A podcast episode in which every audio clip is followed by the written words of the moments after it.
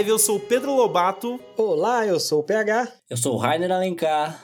Oi, oi, eu sou a Gabi. E hoje, meus amigos e amigas, nós estamos aqui para olhar para o passado, gente. Hoje estamos aqui para contar e conversar sobre a história da Toei Animation, esse aí que é um dos maiores estúdios de anime do Japão. Hoje é dia de um nosso episódio para sermos pesquisadores do entretenimento.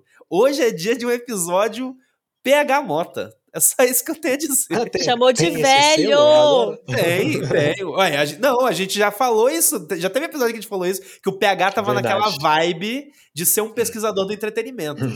e essa pauta veio dele. Ele falou: não, por que não a gente conversar? Porque a gente já fez um programa, por exemplo, sobre o Jiu-Jitsu. E a gente que quer fazer mais programas assim, né? Falar de autores, diretores e tudo mais, e de uma certa forma usar isso pra gente não só conhecer a obra dessas pessoas, né? Como explorar realmente o passado e, e, e uma parte da história dos animes, por que não, e dos mangás.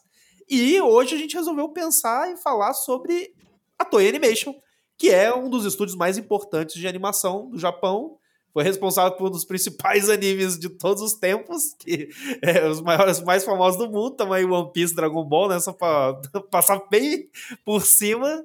E, cara, vamos aprender. O PH, inclusive, apareceu com, meu irmão, sem sacanagem, um PowerPoint Quantas, quantas páginas tem aí, Gabi, que você viu? Do PowerPoint do PH? 56. É, olha aí, gente. Isso, Hoje vai é ser é Hoje vai ser a escola do professor Raimundo aqui no Isso, cada um já prepare o seu bordão. Uhum. e o salário. Estamos é, repetindo o bordão, hein? Então não é possível que essa piada conseguiu voltar de alguma conseguiu, forma. Mas conseguiu. é meu bordão. Mas é isso, gente. Infelizmente não teremos a presença do nosso amigo Matheus Bianese aí, que explodiu aí o, o disjuntor na rua dele lá e não teve presente. Mas beijo para ele ali, porque ele está sempre nos nossos corações. Sempre está nos nossos corações, né? Nunca é vai estar ausente de verdade. É. Mas antes da gente começar o nosso programa, eu queria até contar. Vocês acharam que eu ia falar, né? Aquele negócio de sempre. Nossa, não, hoje eu queria contar um negócio legal, dividir com os nossos ouvintes, né? Porque nesta semana o Animes Overdrive foi convidado em São Paulo para participar do lançamento da linha nova de One Piece da Piticas. Cara, eu e Matheus Bianese, que não está aqui, tivemos a oportunidade de colar lá na Caton Lamen House em São Paulo para conhecer a loja da Piticas e conhecer a coleção nova. Rolou um comes e bebes maneiríssimo e ganhamos, inclusive, brindezinho. Então, dá um salve, agradecer a Piticas pelo convite e avisar, aproveitar, né, PH? Para todas as marcas. E também, né? não só todas as marcas, como juntamente ao agradecimento a Piticas, lembrar que aqui temos Gabi Tosati, Rainer Alencar e eu, que ainda não recebemos Exato. nada. Mandem o brinde. Estamos abertos caso tenha uhum. interesse, né, em mandar. O endereço está no outras marcas. Estamos aí, pode procurar o nosso e-mail, nossas redes. Pode chegar, pode chegar. É só chegar na loja da Piticas e falar, cadê o brinde? mas, mas, se você tá ouvindo isso, for na loja da Piticas e curtir qualquer coisa lá, falou, ó, vim aqui por causa do Animes Overdrive, Animes Overdrive. em algum momento, é, gente faz isso vai é ser isso. bom para todo mundo aqui. É isso. E marcas, é isso aí. Chamem a gente que a gente cola. De boa. Mas agora a gente vai para aquele nosso recadinho de sempre. Que se você, nosso ouvinte querido e querida, que gosta do nosso conteúdo e pensa em como que você pode nos ajudar, o recadinho de sempre que espalhar a palavra do Animes Overdrive é a melhor forma de nos ajudar, porque espalhando a palavra a gente chega em mais e mais pessoas, e mais e mais marcas também, e a gente pode crescer, né? Isso nos permite aí atingir novos níveis no nosso Ki, né? E ficarmos mais fortes como podcast. Mas não é só dessa forma que você pode nos ajudar, né, Gabi? Como é. que essas pessoas podem nos ajudar? Você pode nos ajudar financeiramente em catarse.me barra animesoverdrive, onde vocês terão uma listinha de recompensas, como participar do nosso grupo, receber uh, sorteio todo mês, É... Qual mais que tem, gente? Ganhar podcast extra. Ganhar podcast extra, isso mesmo. Participar de lives exclusivas. Uhum, é muita coisa. E, tipo, tá em contato sempre com a gente aí. E também sabendo que você tá fazendo uma boa ação, apoiando isso. Um conteúdo que a gente se esforça aqui pra estar tá colocando Acreditando sua, no nosso sonho. Na sua orelha toda é semana, é entendeu? Então, é mas caso você não tenha dinheiro suficiente para isso, você já pode nos apoiar só acompanhando a gente, né? Deixando o seu follow lá nas nossas redes e dando feedback, e, enfim, deixando amor, que isso também já faz toda a diferença. É isso, gente. Não se esqueça aí de nos dar amor, porque a gente quer continuar produzindo esse conteúdo para vocês que a gente gosta muito, muito e muito. Então, comenta sempre nas nossas redes sociais, segue a gente, conversa com a gente e tudo mais. E sem mais delongas, vamos começar este podcast.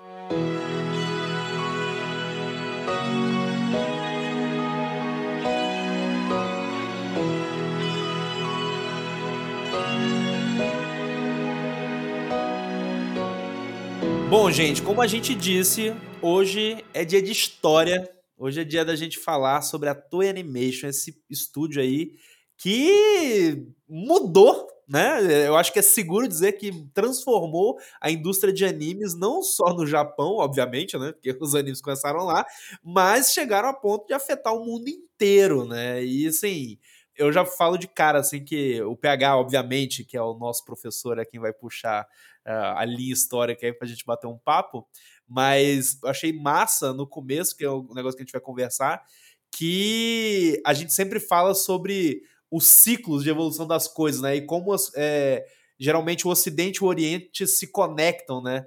E o início da, da Toei já tem muito a ver com a Disney. E isso eu já fiquei, tipo, na minha cabeça já, porra, tem tudo a, faz todo sentido, na realidade, cara, quatro. Meu Deus, eu preciso chamar o Rainer. O Rainer vai, vai, vai, falar um monte aí sobre a história da animação, porque o Rainer, todo mundo sabe, é um especialista. Então, oh. estou animado por esse papo de hoje. Calma lá, calma lá. Isso. Baixa essa bola minha aí, que é fazer não, é, não. Eu também senti, colocou um peso aqui nas costas.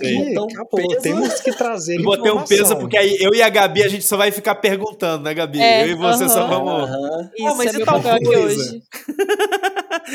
mas com vocês a palavra, ó, estou estendendo o tapete para o meu querido PH. Eu, eu acho só legal falar que vamos, vamos falar aqui, principalmente da Toei. A Toei, na verdade, é uma empresa gigante que atua em alguns ramos na verdade, faz parte de um grupo muito maior que né, tem até construtora, empreiteira, loja de departamento. Sim, verdade. É um grande, uma grande corporação, um grande conglomerado de empresas.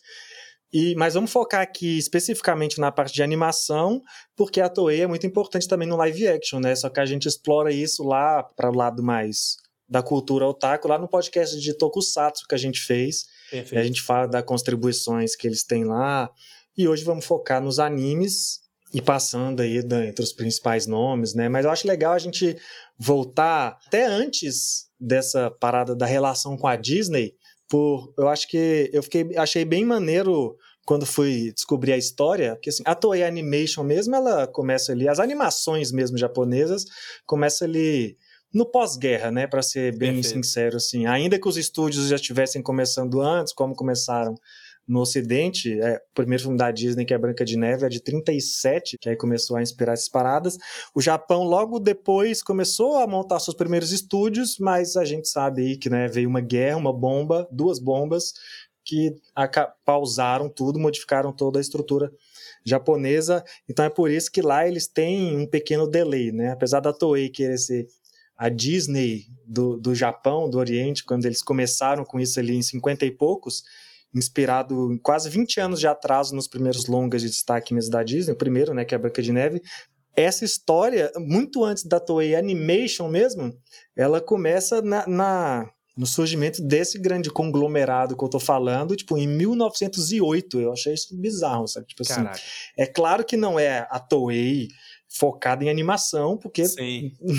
as pessoas, né? Tinha ninguém nem pensando nisso nessa época. Não, assim, ainda que a animação já estivesse sendo feita nessa época de alguma forma, é muito mais próximo de uma animação de post-it que a gente vê hoje, né? Coisa bem simplificada ali, GIF animado, do que a animação propriamente que a gente está falando. Mas aí nesse período aí, lá, a, a, a Toei começou com uma empresa que era de ferrovia, na verdade, foi evoluindo, foi construindo cinemas, por quê? Ali um pouco antes da guerra, em 1938, a galera estava nesse processo de comprar a empresa e crescer essa empresa de ferrovia, que chamava Musashi de Ferrovias, ferrovias oh, em japonês no caso, né? E aí eles, donos de ferrovias, começaram a comprar cinemas e colocar cinemas em áreas que eles queriam expandir o uso tanto da ferrovia como da cidade. Então, Perfeito. Então, assim, o investimento em cinema, que depois vai vir para investimento em animação, parte de um interesse comercial para valorizar tem tudo a ver com infraestrutura que eles estavam ah. construindo, saca? E, a, e aí, e aí naturalmente na arte, né, reproduzindo as paradas que a Disney estava fazendo ali na década de 30, o Japão, Japão conseguiu reproduzir a partir da década de 50 e desde então a Toei marca a história do anime em todas as décadas, né, então, né? definindo né? é muito louco, assim, se ninguém nunca teve, tá ouvindo a gente, teve a curiosidade de procurar, ah, vamos procurar animes por estúdio, né? Às vezes a gente fala, ah, estúdio tal, a gente tá acostumado a ver toda a temporada, vai uhum. conhecendo alguns, e a Toei, muito antes disso, tinha um estúdio muito grande, né? É, então, se a gente, se alguém tem a curiosidade de olhar a lista lá de tudo que a Toei já produziu, em todas as décadas tem algum anime que você pode falar, pô, esse aqui foi o primeiro a fazer tal coisa, é. esse aqui definiu tal gênero, sabe? Vamos passar aqui por esse tempo. Então eu acho assim, isso é o mais importante, né, da gente falar. E aí eu dei esse, esse, esse background inicial aqui, uhum. só para mostrar a grandeza dessa coisa, mas eu acho que para falar da história da Toei já como animação mesmo, ela começa no final da década de 40, né, depois da guerra mesmo, e já nesse momento, ela traz nomes que foram muito influentes para a animação, porque aí é uma, é uma coisa que, que, eu, que eu nem entendo direito o que, que é esse termo, porque eu não sou muito ligado na parte técnica de animação. Aí vamos ter aqui especialista Rainer Alencar, que já foi apresentado para dar o nosso eu tô, eu tô com muito medo. ele tá, tá com medo, ele nem sabe o que vem. ele nem sabe, vou mandar uma com certeza vai saber o que é, eu tô te Vou mandar uma pergunta e falar. Sabe, vai saber. Aí você tá sendo pago. Não, não, não vai saber. Se errar, você tá, o cachê vai voltar, entendeu? Isso, Gente, não, não vai nada. ser pago por esse episódio. Não, mas assim, ó, é, aí, antes de ser, de ser Toei, a empresa chamava Nihon Douga que é Nihon Animação, né, filmes animados. E aí, um dos caras que, que criou, chamava Kenzo Masaoka, ele é um dos caras que fez o primeiro anime com som, né, isso daí todo mundo entende o peso que tem, mas ele também foi o primeiro a fazer anime em animação por célula, que não sei o que significa, e preciso da ajuda do, dos especialistas e entusiastas para dar uma noção para o nosso ouvinte mais leigo também. Que que isso... As células são a tecnologia que eu não tenho certeza se ela foi desenvolvida na Disney, mas eles popularizaram com certeza, que é basicamente você desenhar nos frames que eles são, no caso, são folhas de papel transparente. É como se fossem, então, umas lâminas de, de plástico. Então você consegue fazer sobreposição do personagem no cenário, por exemplo. Você tem uma camada que é o cenário que alguém pintou e você tem um personagem separado nessa folha transparente ali. Então, é como se essa folha fosse um PNG, né? Tipo, é. o personagem tá no é, PNG. Não, eu vou, eu vou fazer, eu vou fazer uma comparação de, da galera mais velha. Sabe lâmina de data show? Nossa. Lâmina de data show, é. Lâmina de data show. mais nova, então. É tipo camadas de Photoshop, mas na é, vida o real. PNG, o PNG é show. O personagem PNG ali, no caso, né? Ou seja, você é. tem essas uhum. lâminas de... Então, o que, que é engraçado? Porque você pode, por exemplo, você tem a linha do personagem, você tem a arte final ali perfeita. E aí, para preencher aquela linha é muito difícil, né? Você preencher, se encostar e empurrar a linha quando você tá pintando. Mas aí você faz o quê? Você tem uma camada da linha e da parte de trás dela você pinta. Então não tem problema você pintar atrás da linha, porque você não vai ver a tinta, tá ligado? Sim. Então, sabe, sabe aquele. Não fica certinho. Então fica bem certinho, independente se você esbarrar ou não ali. Então, além disso, né? Então, junto o lance da camada com essa possibilidade de você pintar por trás. Então tá sempre perfeito ali, sabe? Você não tem que, você não tem que esquivar das linhas, você pode pintar atrás da linha que ninguém vai estar tá vendo. E aí você usa isso para fazer animação, né? Tipo, por isso que antes era tão difícil, porque você tinha que fazer cada frame do personagem um desenho novo para você isso. colocar nessa essa célula aí que você põe por cima do, do cenário. E é isso, tipo, era, era dessa forma forma como era feito. Inclusive, acredito que os primeiros de Dragon Ball era assim, não era? Ah, devia ser. Sim, devia ser sim, assim. com certeza. Era, era uma Primeiro de Dragon? Ball, Cavaleiro do Zodíaco, inclusive. É, os, os é- animes mais antigões, a maioria tudo desse dessa Não, forma. é até interessante, se vocês pesquisarem, vocês dá pra comprar, tem gente que vende em leilão na internet e tudo mais, essas células originais, sabe, Sim. dos animes, assim. É da hora Tanto pra que às vezes, se você já viu o termo também cel shading, que é geralmente às vezes o pessoal aplica isso numa tradução de, de como se ilumina um personagem em 3D. Por exemplo, se você vê o Dragon Ball no videogame, ele é 3D, mas ele tem Um cel 3D de shading. anime que a galera É um fala. 3D né? de anime. Aquele 3D de anime é o cel shading, ou seja, ele tá simulando a pintura que era feita nas células. Spider-Verse, é isso. Tipo, é o cel Spider-Verse shade tem um, um inteiro. cel shading, ou seja, ele é uma simulação de pintura em célula. E a célula Dragon é Ball célula de animação. Budokai Tenkaichi 2 no Play 2. Tenkaichi 2. Nossa, bom É demais. um 3D simulando 2D, basicamente. É isso, é. Ufa, caraca, é- é- eu tô, eu tô me sentindo, sabe, no show do milhão, tá ligado? Aí tem. aí, eu tô aqui. Que é, Certa não, resposta, sim. Certa tipo, resposta. A qualquer momento pode vir uma nova pergunta. É isso, passamos pro bloco de Pergunta 10 mil de reais 4 agora. mil reais. A próxima pergunta, valeu. E pior porque você não pode pedir ajuda dos universitários, porque você é universitário. Você é, é eu sou- Meu Deus. Não, mas, assim, mas eu achei legal explicar e até falar que tipo, é uma parada que, que foi utilizada até ainda animes recentes, como Pô, vocês até falaram. esses dias os caras estavam usando, eles são malucos, velho. Tu, tu vai ver documentário de, de anime de 2010, os caras com um computador de tubo. Você fez, porra, estão da década de 90. Não, os caras estão, tipo, hoje em dia. Só que os, Sim. os Eu não caras consigo usam. entender, não. Eu imagino que para alguns animadores deve ser tipo assim, o vinil, tipo, sabe, o vinil da animação, vamos lá fazer Ah, deve na ser, mão. deve ser. Só que hoje em dia, ainda mais como tem muito outsourcing, né? Que é o- esse sistema de você conseguir empresas secundárias para poder fazer parte do trabalho, fica muito mais ágil com o digital, né? Então, hoje em dia, Uhum. quase todo mundo tá digital. Digital, programa de 3D, etc. Mas, cara, até esses dias, tá- quase todos os estúdios estavam usando ainda cel shade ainda. Eu vou até aproveitar esse, esse gancho, assim, que a gente tá falando disso, que na minha pesquisa, assim, também, olhando sobre o histórico da, da Toei e tudo mais, foi muito curioso porque eu achei uma entrevista de 99 na internet.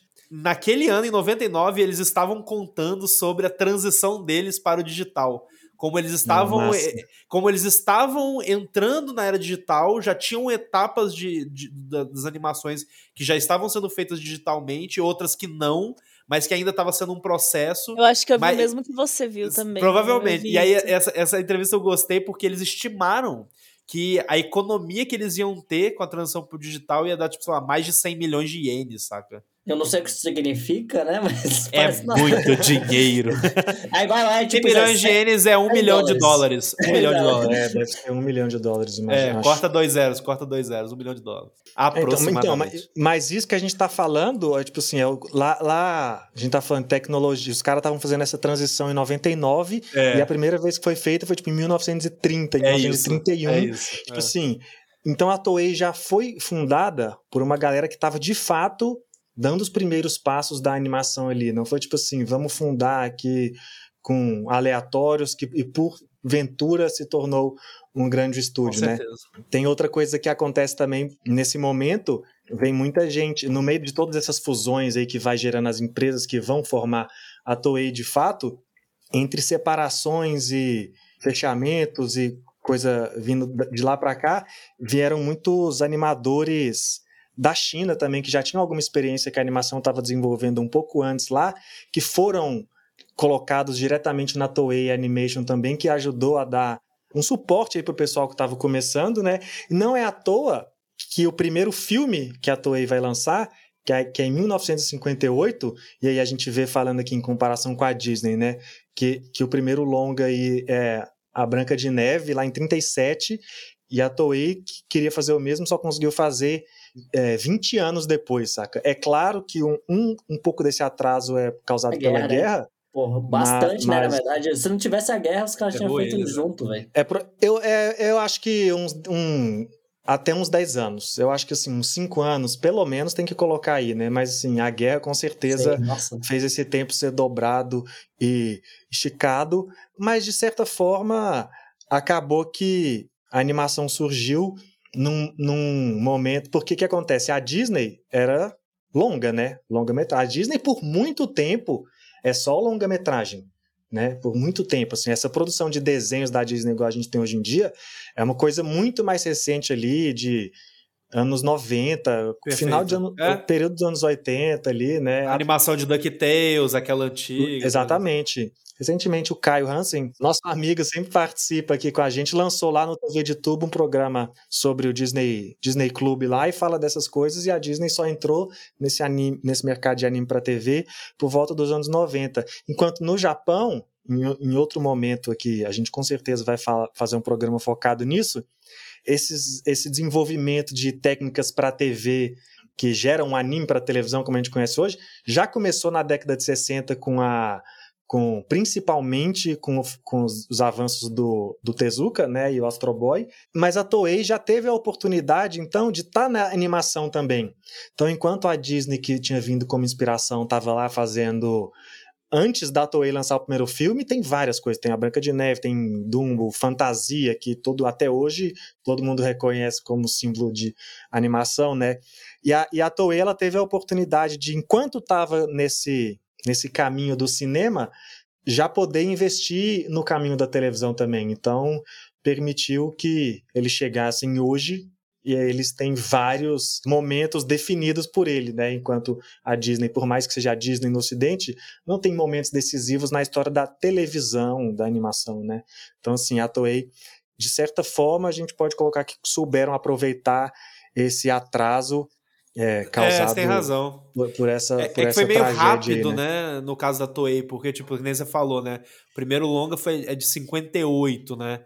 As primeiras séries de TV da Toei já são dos anos 60, né? Exatamente, porque o primeiro anime, como a gente conhece, é Astro Boy, sai em 63, e a partir daí esse, esse formato já foi replicado pelo, pelos é, outros estúdios. Cyborg né? 009 também, né? O clássico é dessa época também, né? Dos anos 60, se não me engano. É, não, e aí se a gente for entrar nessa época, assim, aí começa, né? Assim, a partir da década de 60, a década de 60, a gente for falar de, de anime, ela serve para mostrar os primeiros, né? Vai ser a década Sim. onde acontece os primeiros tudos. Os e a Toei, naturalmente, está lá de uma forma muito forte, né? Porque, como você está falando aí, Cyborg 009. É. é os primeiros trabalhos do Shotaro Shinomori que vai uhum. fazer tudo que a gente falou lá no programa de Tokusatsu, sabe? E mãozinha do Tezuka também, né? Vamos falar. Osão Não, é isso Tezuka. que eu ia falar. Tem uma coisa que acontece nessa época aí, na Toei, é que muitas coisas que a gente exalta hoje, nomes importantes até hoje, saem ah, da. Toei nessa época. Uhum. Isao Takahata e, e Hayao Miyazaki, Hayao Miyazaki, que vão fazer o estúdio Ghibli, Começou saem lá. daqui. Né? O Isao Takahata, a primeira direção dele já acontece na década de 60 na Toei. Hayao Miyazaki está lá animando na década de 60 na Toei. Até uma coisa engraçada sobre eles é que nesse momento aí, o que acontece? Que a gente está falando muito da guerra, né? Uma coisa que acontece tanto com a Toei como com outros estúdios nesse momento é que guerra, o país foi devastado, todo mundo precisava de trabalhar, então os salários eram muito baixos, né? O pessoal atraía funcionários para os estúdios com salários muito baixos. E você vê que a gente está falando da década de 50 e a questão em 2022 continua afetando estúdios é, de animação verdade. no Japão, né? Mas, tipo assim, nesse momento, e aí a Toei começou a ganhar dinheiro, de fato, com os filmes e animações, os trabalhadores começaram a lutar pelos seus direitos, fazer greve, essas coisas que a gente conhece por direito trabalhista. E uma galera que liderou essas greves é, incluía o Takahata e o Miyazaki. é bicho, a cara deles. É, não é à é toa que eles saem, deles. vão fazer outro estúdio, que na época chamava Topcraft, vai virar o Ghibli. Isso. E essa o é Top Craft época... que fez Nausicaa, inclusive, é, que era pré-Ghibli. Topcraft é muito, é muito nome de primeiro estúdio, né? Falar, cara, quer fazer um, vamos Top fazer um estúdio, Topcraft. Topcraft. Nossa, Topcraft. Pô, vai ser foda. Vai ser Uma... foda. Vai ser foda. Miyazaki, pô, o Miyazaki que, que sorria ainda, cara. Miyazaki tem foto dele sorrindo nessa época. E, e aí... Miyazaki que que o anime era uma Que acreditava, né? tá ligado? Ele falou, pô, vai ser Topcraft, porra. uma, uma coisa que eu achei maneiro também, que é, que é até conecta com o que, com que você falou, Lobato, lá no começo da, da do vai e vem das referências do Ocidente e Sim. do Oriente, é que nesse momento não só é, eles vão criar o Topcraft, o, o Takahata e Ghibli, como a galera do Tezuka vai sair também, fazer o Mushi, vários estúdios vão, ser, vão surgindo, Sim, a partir é. da dissidência da galera da Toei, né? E nessa época, como a indústria de anime para TV ainda estava começando no Japão, estava engatinhando, essa galera fazia muito trampo para, tipo, Hanna-Barbera, para a galera do ocidente, sabe? então, na verdade, Perfeito, muitas das coisas que a gente viu nessa época eram desses animadores japoneses lá, sabe? Então, é justamente o que o Rainer falou dos estúdios de outsourcing, saca? Os trabalhos de outsourcing. Exatamente. É, os caras, pois é, eles faziam outsourcing em América. Pois Não, é. tan- tanto que Thundercat, Silverhawks, que foram animações é, dos anos 80, se eu não me engano, tipo, dos Estados Unidos, foram feitos nessa vibe também, saca? Era tudo essa galera que Essa fazia. galera que fez esses anime, esses animes, já tô falando, ó. Esses desenhos específicos que você tá falando, Thundercat Silverhawks, é de uma galera que saiu do Topcraft quando o Topcraft foi virar Ghibli para continuar prestando esses serviços Sim. terceirizados, sabe? Já que o Ghibli ia fazer as paradas Ghibli, aí foram eles fazer- continuaram prestando esse serviço. E uma das paradas que eles fizeram é aquele filme do Hobbit, saca? Aquele Tô anime- ligado, aquele, o aquele animação anime do Hobbit antigaço. velhão, vem Aham. dessa galera. Então, tipo assim, Caraca. A Gabi não faz ideia do que a gente tá falando. Pô, mas a Gabi Essa é animação Senhor do Hobbit Anéis, mês passado. né? Gabi, você precisa procurar essa animação do Hobbit, sem sacanagem. Dessa eu sou culpada horrível. porque eu realmente não sei do que vocês estão falando, mas assim, tá muito curioso. Tá muito curioso. Muitas Muito curiosidades. É muita velharia, Gabi. Aprendendo muito com os, os antigos. Caraca. Os Elder Ones. Eu tava quieta, você que veio mexer, então Os assim. antigos. Não, mas assim, ainda. E a- além disso, você já falou aí alguns nomes, né? Pegar, tipo, a gente falou aí de Hayao Miyazaki, Isao Takahata. Falamos do Osamu Tezuka, né? Tipo, o pai aí do. Tem muita gente que chama ele de pai do mangá, o pai do anime e tudo mais. Pai do anime. E a gente também teve o Gonagai, né? Que a gente não mencionou ainda, Isso. mas é outro que ali nos anos 60, mais nos anos 70, na realidade, né? Surgiram as coisas dele lá que, tipo, são clássicos até hoje, como Cute Honey, Devilman, Marzinger Z, Marzinger, Get a Robo, Marzinger Z e Get a Robo, que, tipo, foram praticamente a gênese, o, é, tá- fa- fazem parte do início da história dos animes de mecha, sabe? Tipo, começaram a... É, o, o Gonagai quase inventou o mecha, né? Pois é, pois é. Assim, e a Toei está lá, pra, é isso que a gente falou no início, né? Tipo, Todos os momentos a Toei está Participou, lá né? do, do início de alguma revolução, sabe assim? Hoje fala de anime de mecha, ainda que você odeie e nunca tinha, tenha assistido nenhum, você sabe Sim. o quanto é um... São duas coisas conectadas, É. anime e mecha, sabe assim? E, surge, e a Toei tava lá negócio com muito esses forte. trampos do Gonagai aí na década de 70, né? Outra, outra parada também ainda nesse, nesse tema, tipo, o, Le, o Leiji Matsumoto, se não me engano, que é o nome do cara, que ele fez o Capitão Harlock, que inclusive tem um filme é, da Netflix mais 3D. recente lá, todo 3Dzão, do jeito que o Rainer gosta. É, o anime, o Capitão Harlock, dos anos 70, também foi um dos animes principais que sedimentaram o gênero do Space Opera nos animes, saca? E, e, por exemplo, a gente tá falando de, Gun- de Mecha e Space Opera, Gundam, saca? Tipo, os Gundams até hoje exploram muito essa, esse tema, ou até mesmo aquele outro lá que você assiste, PH, que eu sou doido pra assistir, o, o Legend of Galactic Legend of Heroes. Galactic Heroes, exatamente. assim. Que- Não existiria se o Leiji Não Matsumoto não tivesse é. feito essas paradas, né? E quem colocou isso, tirou dos mangás, das novels e pôs na televisão, foi a Toei também, né? Então, assim, é, é- nessa época também a Toei tava lá. Os anos 70 são os anos que marcam muito o shoujo chegando, né? Também nas adaptações. Perfeito. A Toei tava lá. E, na verdade, lá nos anos 60 já tava, né? Com os primeiros Mahou Shoujo aí também, que depois vão ser reinventados, né? Nos Mahou Shoujo como a gente conhece, inclusive pela Toei também. Mas eu acho que foi legal você falar aí, principalmente do Gonagai, porque assim, é mais um dos nomes que só nasceu né? no anime, né?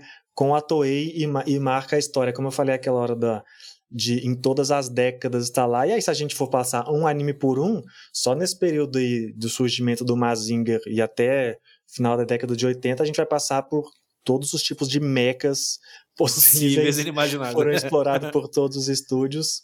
E vão ser explorados pela Toei também, né? Mas assim, até na verdade para falar de Mecha também e, e, costurar com o assunto do Ocidente que a gente estava falando, é a Toei, por exemplo, que vai fazer Transformers, né? Sim, que sim. mais uma vez, mesmo numa época que a gente ainda não estava consumindo anime como a gente conhece o produto de anime, a gente já estava consumindo anime, né? Porque Sim. É, até, até... feita no Japão é anime, qualquer uma. Exatamente. Até, é até uma isso. mensagem importante aí pro nosso ouvinte, às vezes aquela pessoa que precisa de uma mensagem motivacional, né?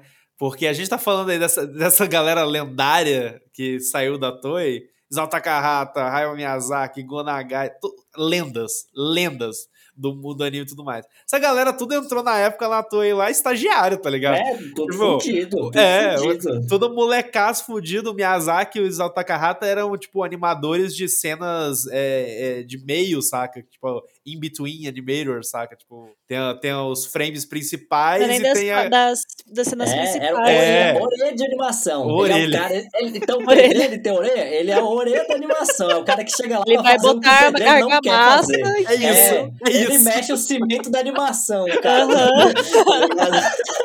cara, ou seja, fica aí, gente. A mensagem motivacional de Não, que é- todo é mundo isso, né? começa por É. baixo, né? Então, todo mundo pode ser uma lenda um É dia. o operário. Começou lá fazendo anime terceirizado pra Ana Barbera e depois é o estúdio Ghibli, entendeu? Tá aí, sabe? Alguém teve que. É a meritocracia. pra esse Meu Deus do É. céu. Em, em algum gente. momento, todo mundo se Como vendeu pro capitalismo, tá ligado? Essa que é a mensagem. Não desistam dos seus sonhos.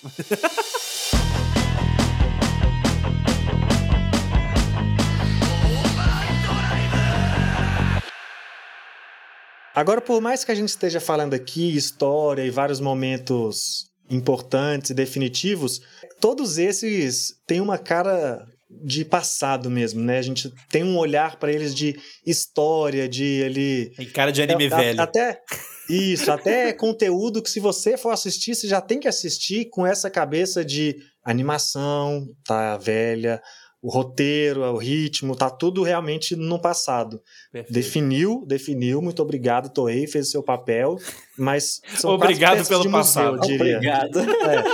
Agora sim, quando a gente chega nos anos 80, Aí, bicho, pega. Aí eu acho que é o momento que a gente pode marcar a definição da Toei como como assim, como mãe ou pai ou os dois, não sei, do anime que a gente tem hoje, especialmente do shonen de lutinha, que é claro que não é a Toei que inventou o formato, porque Perfeito. ele vem da- do mangá, da Shonen Jump, mas é a Toei que colocou na televisão simplesmente Dragon Ball e Hokuto no Ken, É. que inventaram o shonen, né? E tem o filho Saint Seiya, né? Que é a mistura da- do Dragon Ball com o Hokuto no Ken e com o Mecha, né? Pegou todos os elementos da Toei que deram certo, fizeram um anime novo e nos anos 80 inventaram isso que até hoje é o maior produto de anime em todos os anos. Todo ano o maior produto de anime vai ser uma parada que veio da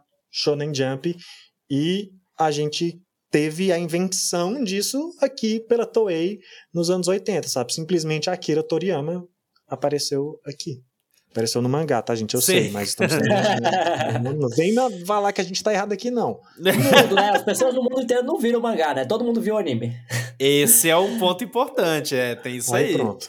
Tem isso daí. E, assim, é, o bicho vai pegar, porque realmente, assim, quando a gente começa a olhar para os anos 80, anos 90, né, que a gente vai passar aqui e falar de alguns animes que, que saíram aí, são responsabilidade da Toei, a gente percebe o quanto eles são gigantes.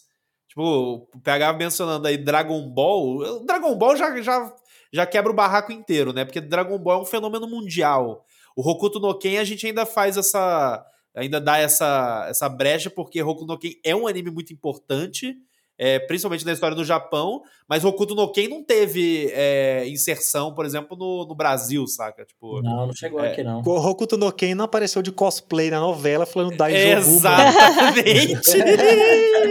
é isso.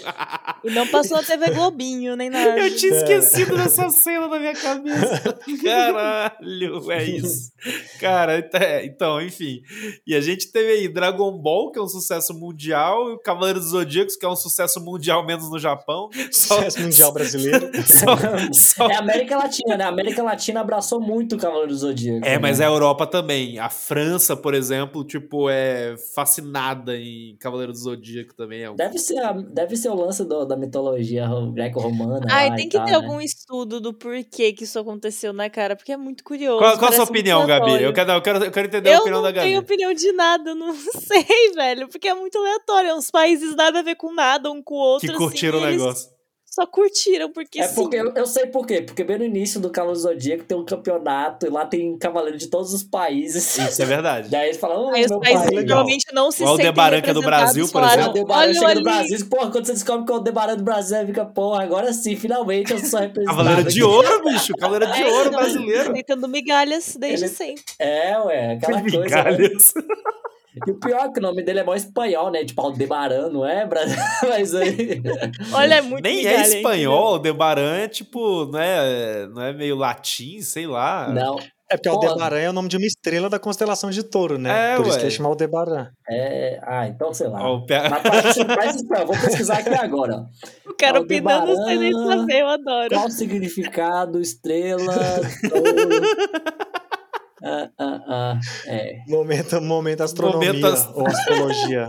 Não sei. ah, botasse o Cavaleiro Meteoro do Lua Santana, aí sim ia ser uma Meteoro boa da Paixão, Meteoro Cavaleiro da, é. da Paixão. Pra botar isso, ninguém vai saber se é brasileiro ou não. Entendeu? Pô, aí sim, aí, aí ia ser uma referência, hein? Não, e assim, agora vamos falar a verdade. Aí nisso, a gente tem todas essas paradas sendo lançadas. E a gente tem eles trabalhando, que nem o PH tinha mencionado antes também.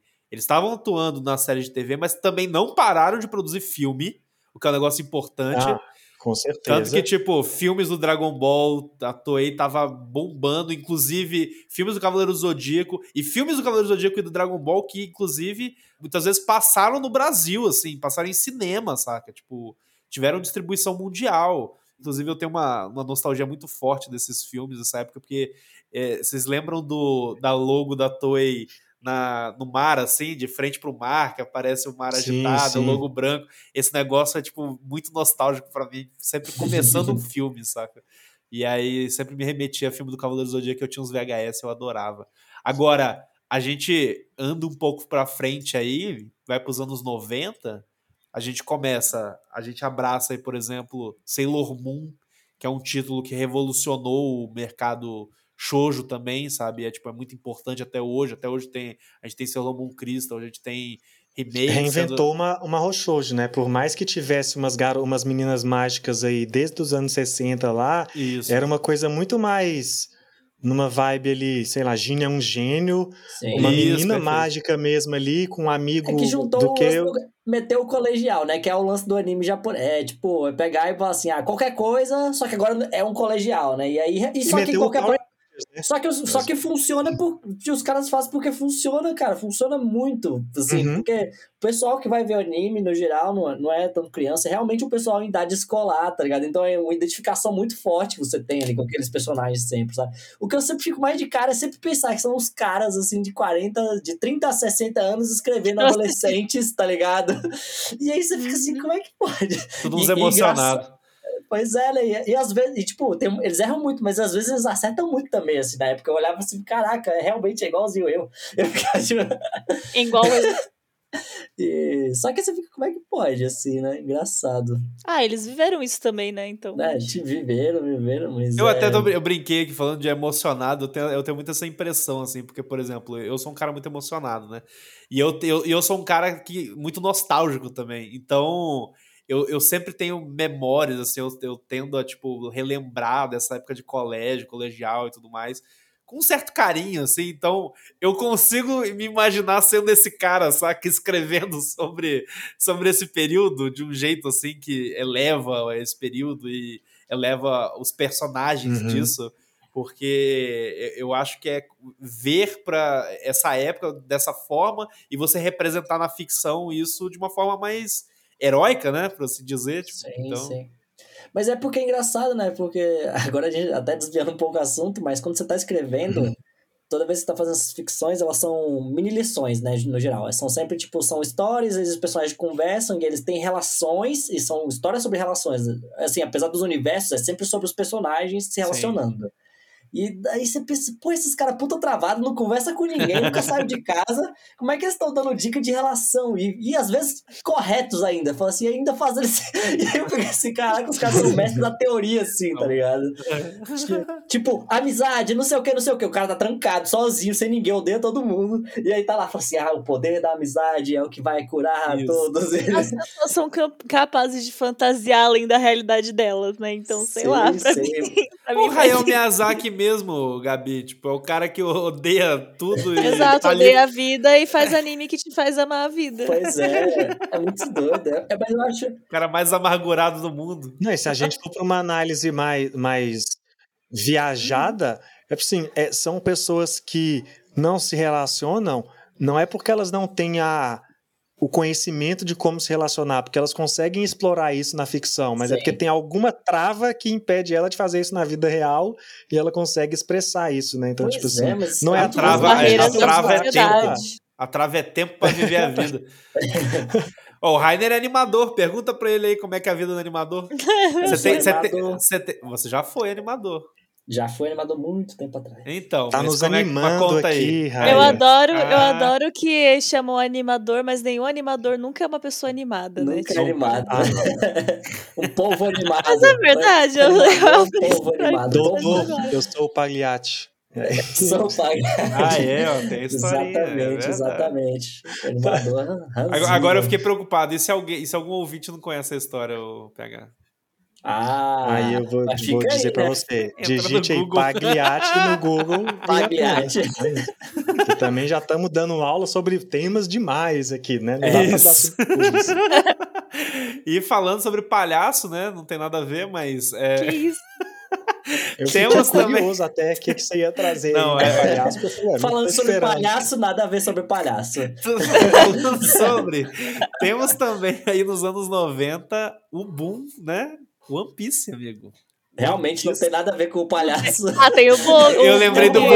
Eu lembrei do bug. É, tem, tem um palhaço. Tem Falando em palhaço, tem um palhaço nesse Tem um palhaço no anime. É, esse é o poder do roxo, gente. É isso que eu queria deixar de mensagem. Mas antes de falar de One Piece, quando One Piece realmente é o maior, acho que a gente tem que parar um pouco para discutir esse fenômeno.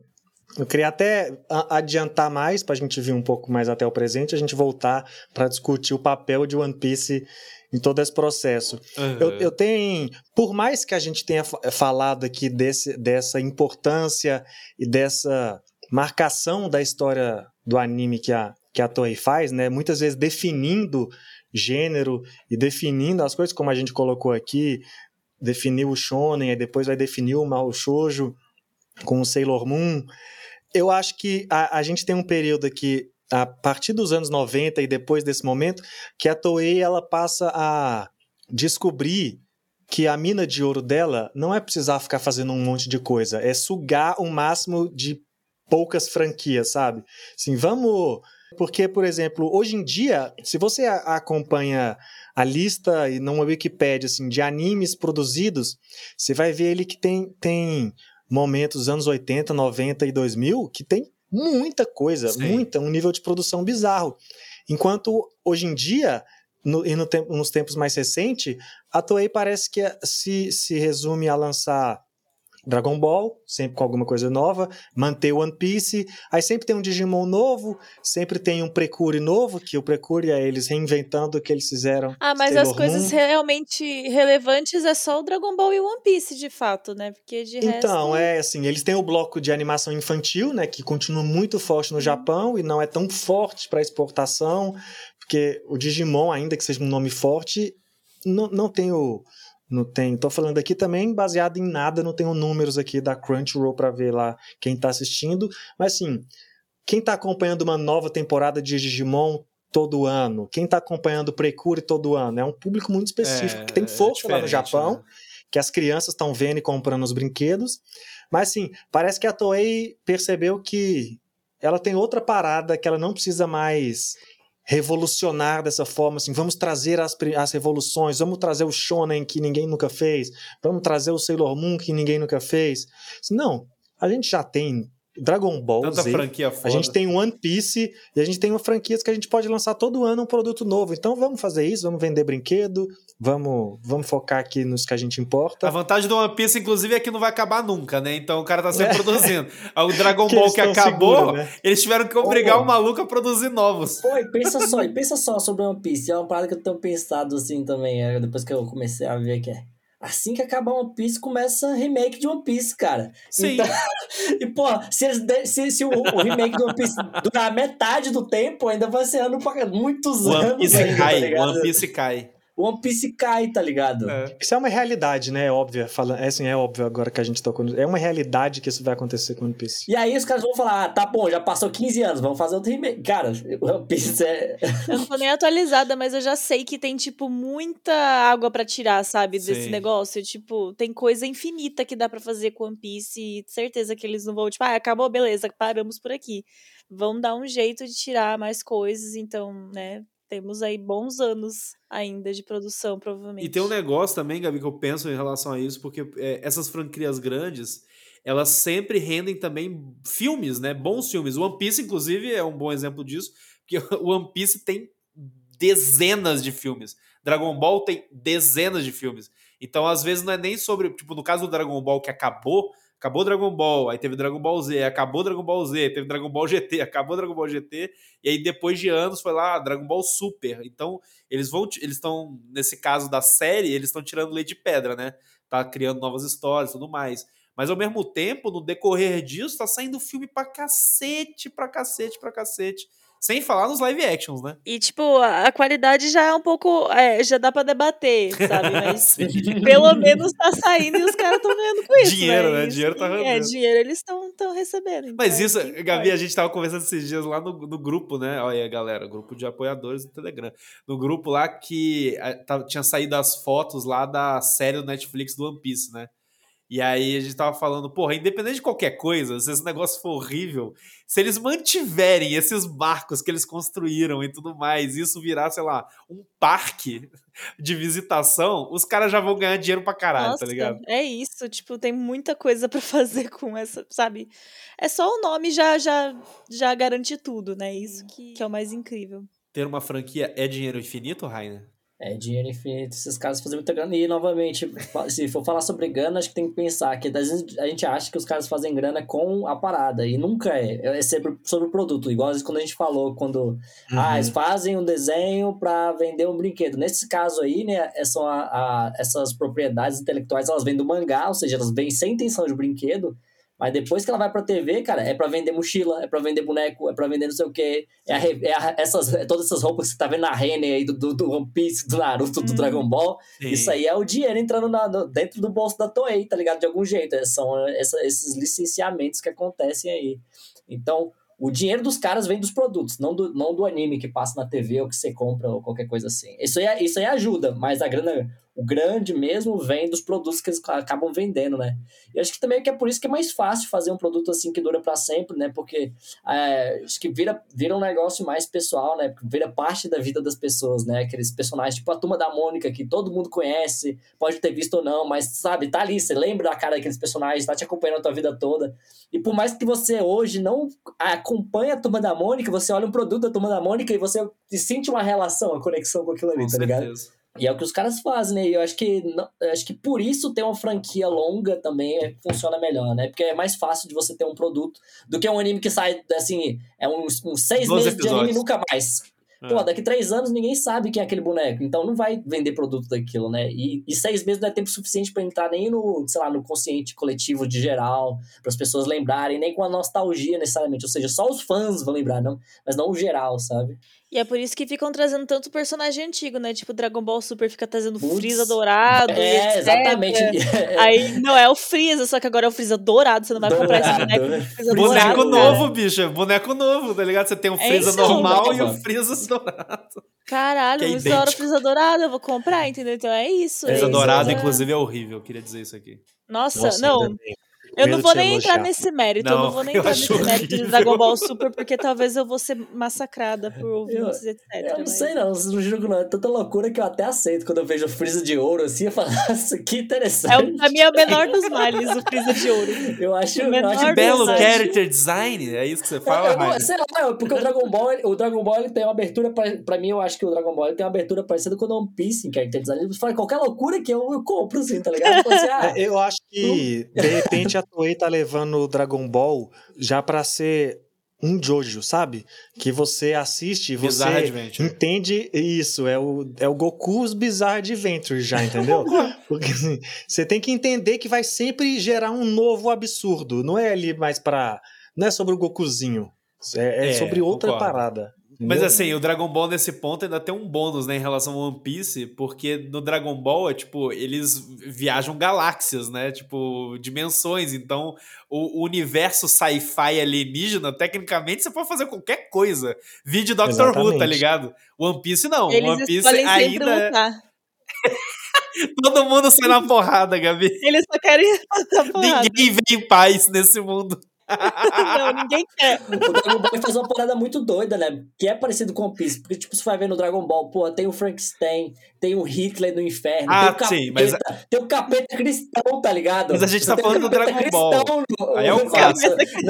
É, porque não é tipo um Oni, uma parada assim, tipo cultura já. Não, do folclore, não. É ele capeta. tem um capeta cristão lá, tá ligado? Então é muito engraçado, tá ligado? Os personagens que ele traz absurdos, assim. Pode aparecer, sei lá, o, o, o personagem da Praça é Nossa no Dragon Ball, que você vai falar, ah, legal legal, beleza. É, tipo, é assim mesmo, tá ligado? Eu tô chegando num ponto que realmente não dá mais pra refutar esse, esse não, tipo não de não, pensamento. É tão, isso é tão real que até teve uma época no, no início de, de Dragon Ball Super que rolou uma imagem na internet que era tipo como se os Backyardigans, acho que é Backyardigans, é, alguma dessas animações uns, é, sim, sim. tinha inspirado os vilões de Dragon Ball Super, só que aí, na verdade depois descobriu que era uma fanart e tava todo mundo, mas tipo assim, todo mundo acreditou. é, porque, porque era plausível, que era plausível. É, tá virando uma e aí eu acho que é onde entra esse rolê da Toei, que tipo assim, por mais que a gente esteja discutindo aqui essas maluquices de Dragon Ball Z, ainda é a fórmula que os outros copiam entendeu? Ainda que os outros estejam trazendo novidades e revolucionando as paradas, ainda é o que eles estão colocando nas animações dele, deles que está sendo copiado pelas coisas que vão formar as novas tendências, sabe? Então, isso é muito louco. E aí eles entenderam isso, eles estão com dois frontes, o front que domina o shonen mundial e o front que vende brinquedo e é isso. E aí não precisa ficar fazendo um monte de coisa. Eventualmente deixa alguém fazer um anime ali pela arte, pelos três episódios, pelo prazer da animação. Mas uma empresa também, naturalmente, a gente está falando que é uma parada que vem de um cara que começou com ferrovias em 1900 e só a parte de animação já está quase com 70 anos, é natural que a empresa se transforme e entenda que focar no seu produto e fazer seu dinheiro e fazer novas empresas, né? Eventualmente o capitalismo vai vencer, ou a sua empresa vai falir, ou você vai ser uma das milionárias. É isso. Não tem outro caminho para uma eu, empresa. Eu gosto de olhar para esse passado assim, de, dessa história da Toei, na realidade, desse é, questão da ferrovia e tudo mais, porque a gente faz um ciclo completo, né? Porque era uma empresa de uma ferrovia e ela estava investindo na cidade em infraestrutura, saca? Tipo, colocando dinheiro, cinema, porque ela entende que esses produtos culturais são importantes para uma questão de, de povoamento, né? De interesse, pontos de interesse no ambiente urbano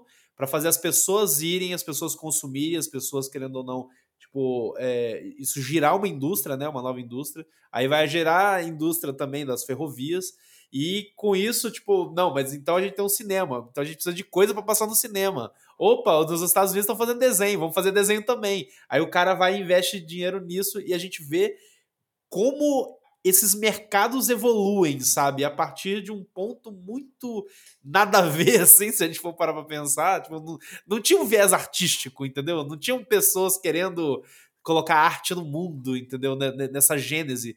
O que não muda o fato de que isso gerou esse sentimento nas pessoas e hoje, com certeza, a gente vê que as pessoas entram nesse mercado já com outra cabeça, entendeu? Com, a, com o, o, outros objetivos, né? E, é, é, assim, tanto pro bem quanto pro mal, eu sempre me lembro da, daquele tem no YouTube tem uma entrevista com uma mulher, com uma animadora de Boruto, assim, que é tipo, ganha mal pra caralho, sabe? E o vídeo é sobre a crítica sobre isso.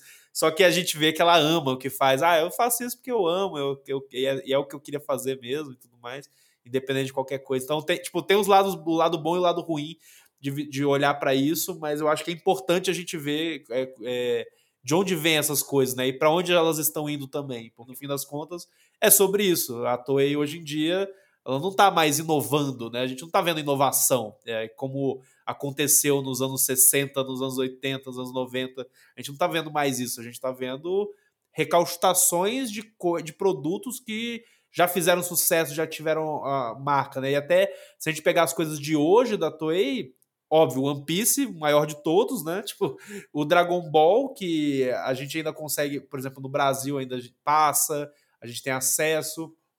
Acabou é, de estrear na TV, a... na Globoplay, Perfeito. Aí, Dragon Ballzinho. Acabou aí. de estrear na Globoplay o Dragon Ball clássico. E se você entrar numa ReHap, tem boneco de Dragon Ball para vender, saca? De Dragon Ball Super e tudo mais. Então, tipo, mesmo no Brasil, tipo, ainda tem uma força muito grande. E aí essas outras, essas outras franquias, né, as outras propriedades intelectuais da Toei não tem tanta, tanta aderência, assim, né, popular. Mas ainda assim a gente tem esses produtos que já são enormes e tem aderência suficiente, sabe? Para justificar o tamanho da empresa e a importância do que ela foi, né, em todo esse processo histórico. É, porque eu acho que independente da intenção da empresa e tal, não dá para negar, óbvio, o impacto cultural que ela teve e tudo que ela trouxe também com toda essa revolução que aconteceu e tal. Mas é, é interessante ver como parece que depois de um ponto, meio que eles olham para o que eles fizeram e falaram, tá, isso foi o sucesso que a gente conseguiu fazer, e aí acho que eles colocam na balança, tipo, será que a gente toma mais riscos ou será que a gente meio que fica no, sabe, na zona ali de segurança, que é continuar retratando esses animes que, enfim, né, tipo, popularizaram tanto e que estão trazendo lucro de fato. Então, é, não vai ter como existe uma empresa que vai sempre visar só o que é é, artístico e lindo artisticamente, e, tipo, visando o que é experimental, sabe? Porque muitas vezes coisas que são experimentais nem são, acabam nem ficando em conhecimento público. Pois é, né? Vira tudo, vira hipster, né? Isso é meio. É complicado demais, porque, digamos assim, se você hoje é um artista e aqui você segue a gente, aqui tá ouvindo a gente, você pensa assim, independente da qual é a sua mídia, assim, se você escreve, se você faz música, se você faz qualquer coisa, você pensa assim, putz, eu vou inovar, vou fazer uma parada totalmente diferente do tudo que tá rolando. Você pode até fazer uma parada de muita qualidade, de muito isso aqui, mas você sabe, não vai alcançar o público geral. Você vai alcançar pessoas específicas que entendem muito da área, que são muito técnicas, não sei o quê, mas isso não vai chegar no público geral, sabe?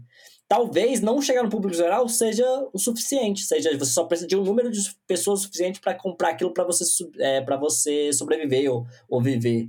Mas se você tem a intenção de alcançar as pessoas, tá ligado? De chegar na família, de chegar ali, chegar naquela. Se você quer alcançar as pessoas, faz parte você abraçar o que é o mercado. Isso independente de dinheiro, independente de se tudo tivesse ganho. O jogo tá ganho, todo mundo tem o dinheiro, existe a, como é que é aquela coisa universal, como é que é? Uma renda básica renda universal, universal, tá ligado? Todo mundo, tem, até, todo mundo tem grana, assim, ninguém, ninguém morre de fome, todo mundo. Independente disso, você ainda tem que olhar pro gosto das pessoas para falar assim, tá, eu sou um artista e eu quero falar para todo pro máximo de pessoas possíveis. Você vai ter que olhar qual que é a média do gosto das pessoas para você poder conversar com elas. Porque senão você vai fazer uma coisa e não vai alcançar as pessoas, e é meio triste, né? Não, essa, essa é a primeira pergunta que você tem que fazer, na realidade, nesse caso, né, Rainer? Que é tipo, eu estou fazendo para quem? Eu tô é, fazendo pra quem? Porque se você estiver fazendo para você mesmo, foda-se, aí você faz o que quiser. Agora, não, eu Ao quero atingir tempo... pessoas, eu quero atingir pessoas XYZ, você tem que olhar para elas, né?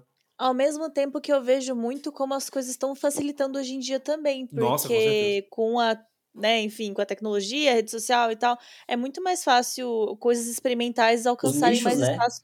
Exato, que antes era muito mais difícil. Tem mais antes, espaço pro indie, né, Gabi? É, porque antes você conseguia emplacar uma coisa que era experimental, sei lá, numa TV, por exemplo, é, fazer o, o, o, pitching, né, sabe, de, de, um programa assim, ninguém ia querer botar todo o investimento, orçamento e atenção naquilo que não ia ter Perfeito. uma garantia. E hoje em dia eu acho que essas áreas elas estão ganhando mais espaço, tanto que principalmente a indústria de jogos indie, por exemplo, hoje tá bombando demais, assim, esses caras às vezes eles, tipo, lançam o jogo, aí, sei lá, a galera que faz gameplay vai lá e joga e o negócio se populariza Sim. e eles às vezes são capazes até de fazer continuação, ou de, tipo, lucrar um monte com isso e ser contratado por empresa maior, sabe? Então, aos pouquinhos, esses espaços para experimentação estão acontecendo, mas ainda assim é triste de ver que para você realmente, efetivamente ter sucesso maioral assim nas coisas que você faz, você vai ter que recorrer ao que a massa tá né, consumindo, né, tipo, consumindo, exato. Olha pra gente aqui, produtor de conteúdo independente, né, fazendo o nosso. Mas tô aí, se você quiser comprar a gente, é só mandar um e-mail, tá? Ainda vendo. Pô, que isso? Toei Não precisa nem comprar, não. Toei Cast. Que imagina. Tem é um 0.000. Pode pôr ainda vários zeros na porcentagem do Pix que pode fazer pra gente aí, que tá tudo muito bem. A gente tá barato, hein? Que que é isso? Todo programa a gente mendiga por algum.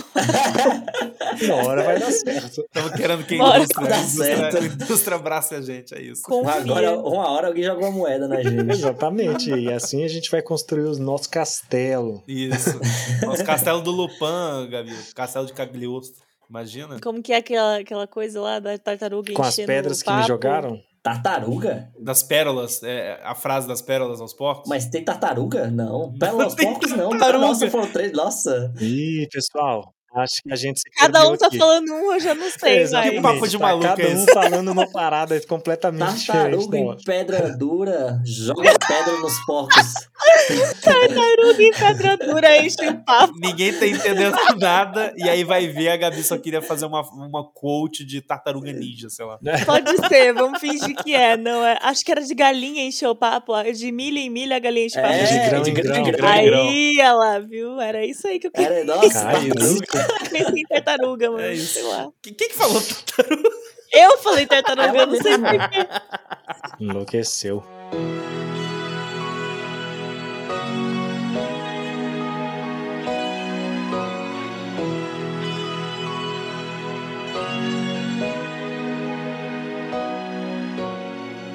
Bom, gente, então a gente vai chegando aqui ao final deste podcast da Toei que finalizou aí, né, com a nossa frase motivacional incrível sobre tartarugas e pérolas e grão em grão.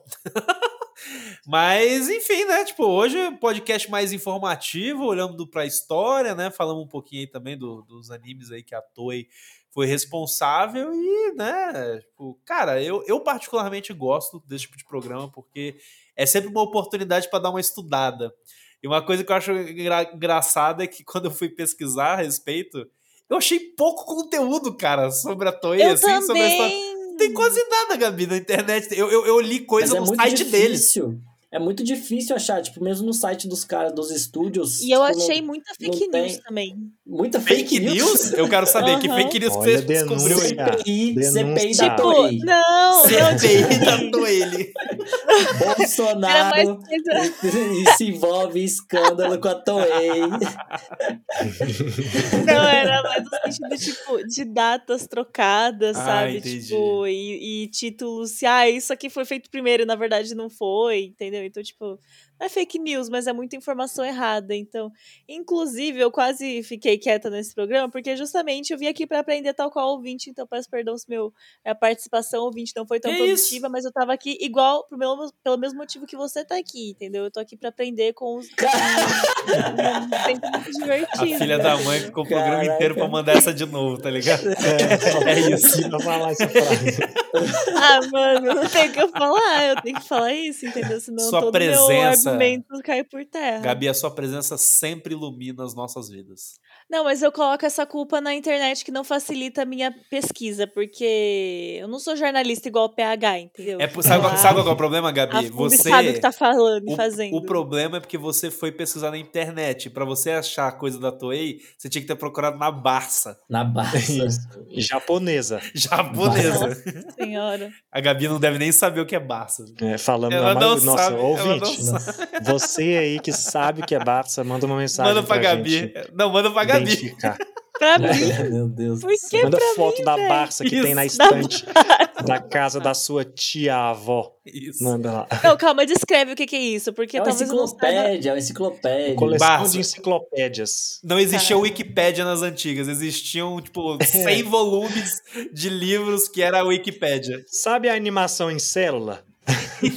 A gente tem o Wikipedia em células também. Ah, nossa, muito obrigada, TH, por explicar de um jeito tão entendível pra mim. Muito obrigada oh, mas, eu, mas eu vou falar pra vocês, o pessoal fala de Barça e tal, eu nunca vi uma Barça na minha vida. Então, nunca... por isso que eu tô... Eu não sei se é porque era pobre, e aí só não tinha oh, mesmo. Eu, eu, vou falar pra vocês, eu não tive Barça, né, porque é, ter Barça era um negócio meio... Não, não é, coisa de... é difícil, Pô, né? ter livros, ter era livros. Você coisa. vai na casa do pobre, você acha é, livros, tem a Bíblia. A Bíblia. Tem só a Bíblia e pronto, acabou. Eu tinha, eu tinha uma Barça em CD-ROM que veio numa revista e eu usava essa porcaria para fazer trabalho de colégio. Que eu colocava o CD no, no, no computador lá, na época eu ainda usava disquete pra cacete, o início do CD-ROM, e aí eu, tipo, abri um software que tinha algumas coisas. Então eu usava a Barça no CD-ROM. Pra mim, eu fico só pensando numa balsa mesmo, assim. Isso, pensa na balsa. Um Ela foi pra outro caminho, é isso. Essa é a participação de hoje, galera. Eu gostei do sotaque do Pedro, de CD-ROM. ROM. Como é que fala? Eu falava CD-ROM. CD-ROM. CD-ROM. Pelo amor de Deus. Ah, bicho. Todo inglesinho, todo Nicolas Cagezinho ele. É isso aí. Thank you, everybody. Acabou. Só pra encerrar, sem ser nesse papo de maluco de vocês aí, antes que o ouvinte esqueça sobre o que era esse programa, uma coisa legal sobre a Toei que eu, que eu não sabia e descobri que até outros estúdios fazem, é, talvez até seja mais um conhecimento aí do professor Rainer sobre as coisas de bastidores. Tem uma coisa que os animadores. Existe o um nome Saburo Yatsude, que os, muitas vezes aparece em créditos de animes da Toei, só que na verdade não é uma pessoa que existe, né? É só tipo assim, nome fictício para representar um trampo de parte dos animadores da Toei e colocam lá, sabe, como se fosse diretor de algum anime é um anime dirigido por esse cara, que na verdade é só uma grande equipe da Toei que está coordenando ah, ali. E aí usam esse nome fictício. Então, se você vê esse nome aí, aparece muito em, em, Super Sentai também. E eles já mudaram depois esse nome para um nome chama, de um cara chamado Izumi Todo, que recentemente fez aqueles, aqueles Mahou Shoujo Doremi, sabe? Então, assim, e aí eu vi que é muito comum isso acontecer em alguns outros estúdios de animação, mas a Toei que deu uma, uma faminha para essa para essa piadinha aí de acordo com a minha pesquisa, que agora já está tudo em xeque depois que a Gabi apontou que pesquisamos várias fake news aqui. Mas, se você conseguir confirmar essa informação, você aprendeu aqui. Se ela for falsa, é você viu na internet. Por aí. Nada disso. Tudo que a gente falou aqui é verdade incontestável e não se é fala isso. mais nisso. Não se fala mais. Bom, mas antes então da gente encerrar, acabar de vez o programa, vamos para os nossos jabás de sempre. Meu jabá lá, meu podcast Pegadoria é, no Spotify, onde temos o projeto Lumos, que sempre acompanhando o Harry Potter ao lado da minha irmã, capítulos para cada episódios para cada capítulo do livro lá comentado. Estamos trabalhando para retornar isso. Retorna. E, fora isso, se você gostou desse episódio, dá um feedback lá pra gente e pesquise mais, né? A gente acha legal, a gente tem achado mais legal pesquisar outras coisas de história do anime e eu acho legal a gente passar justamente pela Toei, como a gente falou, ela que está marcando vários pontos de, de toda a história aí e vamos ao longo do Animes Overdrive explorar pontos mais específicos aí, nomes específicos que falamos aqui, períodos, gêneros que foram criados. Diga pra gente qual momento específico você quer que a gente fala. Marro Shoujo, anime de Mécada. Mécada. Mécada, gostei. É isso, é isso, gente. Já perceberam que já me perdi, né? É isso aí. Galera, eu Finalmente eu posso dizer para vocês, oh. sigam arroba no Instagram e no Twitter, porque eu voltei a pintar, gente. Voltei, voltei Olha a alegria aí. de desenhar. Já tinha muito tempo que eu não, que eu não, que eu não, não tava ativo, só que agora eu tô animei, agora eu tô desenhando quase todo dia, fora do trabalho, ou seja, tô, tô conseguindo fazer coisas que eu posso mostrar para vocês. Legal. Então cola lá que eu tô fazendo várias experimentações aí ultimamente, e acho que tá interessante de ver. Então, então lindos, gente, lindos. Rainer Alencar no Instagram e no Twitter. Chega mais, bora trocar uma ideia. Meta apenas. Então, meu nome é Matheus Bianese, eu sou do IGN Brasil. Por favor, me sigam lá nas Caraca. redes sociais. Entra no IGN pra ver que eu sou jornalista, eu sou foda e eu sou amigo da Angelina Jolie, é então isso. vai conferir meu trabalho. e também vou pra minha amiga Gabi Tosati, que desenha, então vai lá ver as coisas dela também. Gostei, mandou Gostei. Baixou, baixou. Fragmentada. Baixou, baixou, baixou o espírito do Neve. Muito bom. Mas, gente, não se esqueçam também de seguir as redes sociais do nosso podcast em arroba Overdrive Animes no Twitter, Facebook e Instagram. E não se esqueçam de nos seguir no nosso canal na Twitch em twitch.tv barra animesoverdrive. E fiquem de olho aí que em breve teremos novidades e datas de novas lives aí. O último mês foi corrido para todo mundo e a gente não conseguiu fazer live, mas este mês teremos lives, inclusive já podemos falar, né, que né, teremos lives já na semana que vem, porque é, vamos divulgar a data certinho, mas já vamos começar aí uma nova temporada de animes e, portanto, faremos a nossa aclamada live de temporada de expectativas. Ela chegou. Ela chegou novamente. Então, fica de olho nas nossas redes sociais para acompanhar as datas e horários certinhos e poder participar dessa grande festa que a gente sempre faz, né, nas nossas lives. E, né, não se esqueçam de seguir as nossas redes sociais pessoais para você poder conversar conosco e conversar sobre os nossos temas e nosso podcast e tudo mais em arroba Pedro Lobato, arroba PHDoriel, arroba PH Oficial do Instagram, arroba Rainer Alencar, arroba ou arroba Gabizord com um zerinho no lugar do O. Não se esqueçam de passar para nós o seu feedback. Conte aí para você se você gostou do nosso episódio, dê dicas de novos episódios que queira, esses episódios mais históricos que a gente desvenda estúdios, diretores, mangakas e tudo mais. Quais você gostaria de ouvir a gente falando aqui? E vamos ser felizes, vamos conversar sobre anime, sobre a vida e tudo mais. Nos segue lá, bora conversar, vamos ser felizes e muito obrigado pela sua audiência e até o próximo episódio.